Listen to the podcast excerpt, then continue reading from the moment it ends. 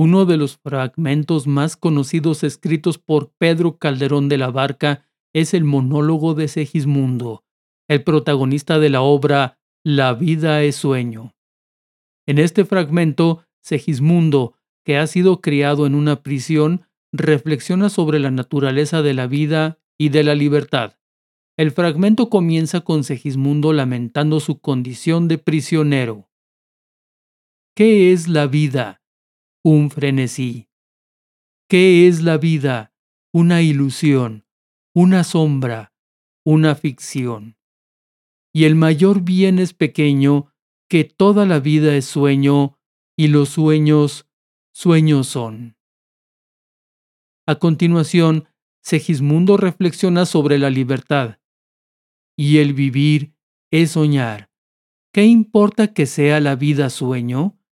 ¿Qué importa que soñemos despiertos o que soñemos dormidos? Segismundo concluye el fragmento afirmando que, incluso si la vida es un sueño, vale la pena vivirla al máximo. Vivamos, pues, y gocemos, y hagamos de la vida un sueño. Este fragmento es importante porque representa el tema central de la obra, que es la naturaleza de la vida y de la libertad. El monólogo de Segismundo nos lleva a reflexionar sobre nuestra propia existencia y sobre lo que significa ser libres.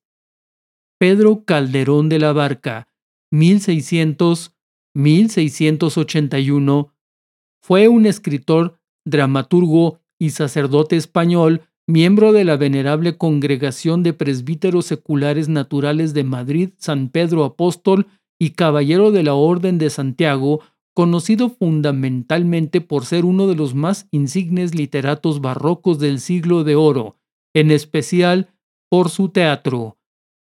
Este es el episodio 8 de 1125 AM.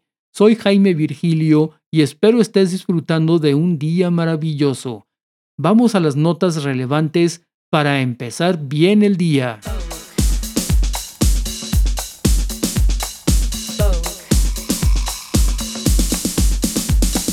La nave espacial no tripulada Starship de SpaceX, considerada como la más potente que se ha construido, despegó en un segundo vuelo de prueba el sábado 18 de noviembre alcanzando una altitud de aproximadamente 145 kilómetros sobre la Tierra, antes de que los ingenieros perdieran contacto con ella. Según expertos, el vuelo no logró todos los objetivos de la compañía espacial privada de Elon Musk, pero superó algunos de los problemas que afectaron el lanzamiento anterior. El segundo vuelo de prueba llegó más lejos que el primero. Las dos partes del cohete lograron separarse como estaba previsto. Pero luego las cosas empezaron a ir mal. El propulsor inferior explotó después de desprenderse, lo que no representaba un gran problema ya que había hecho su trabajo de enviar la etapa superior hacia el cielo. Pero unos minutos más tarde se supo que la parte superior del cohete, conocida como el barco, también se había perdido. Entonces, ¿Fue un éxito o un fracaso? La reportera científica de la BBC, Rebecca Morel, explica que perder un cohete generalmente se considera como no nominal, lo que en la jerga espacial significa que no es ideal, pero la empresa SpaceX tiene una filosofía diferente. Analizarán todos los datos del lanzamiento, descubrirán que salió mal y luego lo intentarán otra vez. El vuelo inaugural del vehículo en abril explotó de manera espectacular cuatro minutos después de despegar de suelo tejano después de que se perdiera control de la nave. Los restos del cohete de 120 metros de altura cayeron cerca del Golfo de México. Jonathan Amos, corresponsal científico de la BBC de Londres, escribe que hasta cierto punto fue un lanzamiento increíblemente exitoso, vimos el despegue del cohete Starship pasar por una etapa crucial, la separación de las dos mitades del cohete. La parte superior, el barco, siguió su marcha, se suponía que continuaría su vuelo durante unos ocho minutos y medio, pero justo antes o después de que se cumpliera la meta, la computadora a bordo básicamente destruyó el vehículo. ¿Por qué? Porque eventualmente la velocidad de este vehículo a unos 140 kilómetros sobre la Tierra lo habría llevado sobre África. Pero si algo salía mal, lo cual claramente pasó, se espera que la computadora destruya el vehículo lo antes posible para que los escombros caigan sobre el Océano Atlántico y no sobre África. Ni modo. Queda esperar a que SpaceX haga una tercera prueba y a ver si entonces las cosas salen a pedir de boca. Pero aún así, recordemos que se tiene el compromiso para el 2025 de llevar de regreso, afirman, al hombre americano a pisar la luna, por supuesto, antes de que el hombre chino les coma el mandado.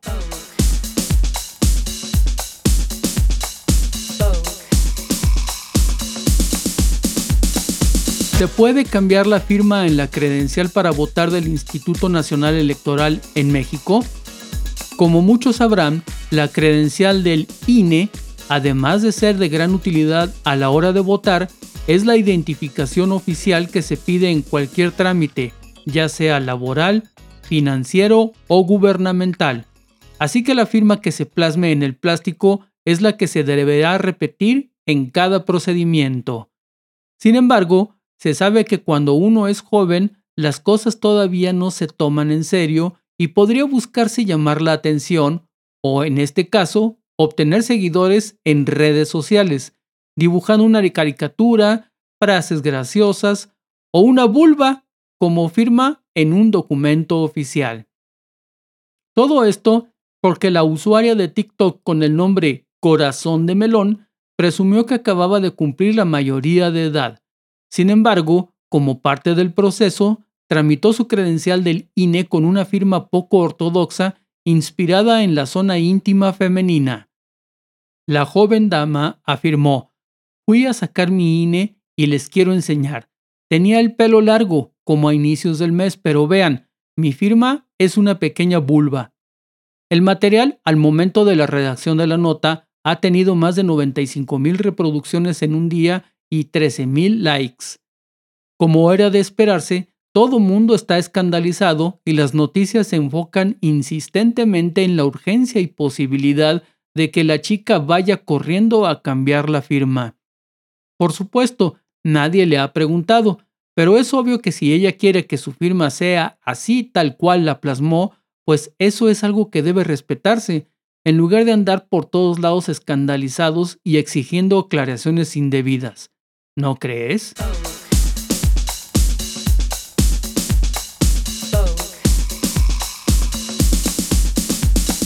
El módulo de comunicaciones ópticas del espacio profundo de la Agencia Nacional para la Administración del Espacio de los Estados Unidos ha enviado un láser de infrarrojo cercano codificado con datos de prueba desde casi 16 millones de kilómetros de distancia al telescopio Hale en el Observatorio Palomar de Caltech en el condado de San Diego, California. A bordo de la nave espacial Psyche recientemente lanzada, el módulo de comunicaciones ópticas del espacio profundo está configurado para enviar datos de prueba de alto ancho de banda a la Tierra durante su demostración tecnológica de dos años, mientras Psyche viaja al cinturón principal de asteroides entre Marte y Júpiter. El Laboratorio de Propulsión a Chorro de la NASA en el sur de California administra tanto el módulo de comunicaciones ópticas del espacio profundo como a la nave Psyche. La directora de demostraciones de tecnología en la sede de la NASA en Washington dijo que lograr la primera luz es uno de los muchos hitos críticos del módulo de comunicaciones ópticas del espacio profundo en los próximos meses, allanando el camino hacia comunicaciones de mayor velocidad de datos capaces de enviar información científica, imágenes de alta definición y transmisiones de video en apoyo del próximo gran salto de la humanidad, enviar humanos a Marte. Por su parte, Mira Rinivasan, líder de operaciones del módulo de comunicaciones ópticas del espacio profundo en el laboratorio de propulsión a chorro, afirmó que la prueba del martes por la mañana fue la primera en incorporar completamente los activos terrestres y el transceptor de vuelo, lo que requirió que los equipos de operaciones de módulo de comunicaciones ópticas del espacio profundo y la nave Psique trabajaran en conjunto. Fue un desafío formidable y tenemos mucho más trabajo por hacer, pero en un corto tiempo pudimos transmitir, recibir y decodificar algunos datos. Antes de este logro, el proyecto necesitaba marcar las casillas en varios otros hitos, desde la eliminación de la cubierta protectora del transceptor láser de vuelo hasta la alimentación del instrumento. Mientras tanto, la nave espacial Psyche está llevando a cabo sus propias comprobaciones, incluida la alimentación en sus sistemas de propulsión y la prueba de instrumentos que se utilizarán para estudiar el asteroide Psyche cuando llegue allí en 2028.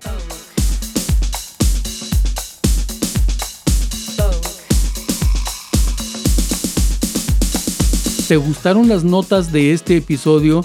Pues dale clic al botón seguir, regálame esas 5 estrellitas y deja tus comentarios, todos ellos de gran utilidad para poder continuar creando contenidos en este podcast 1125 AM con Jaime Virgilio.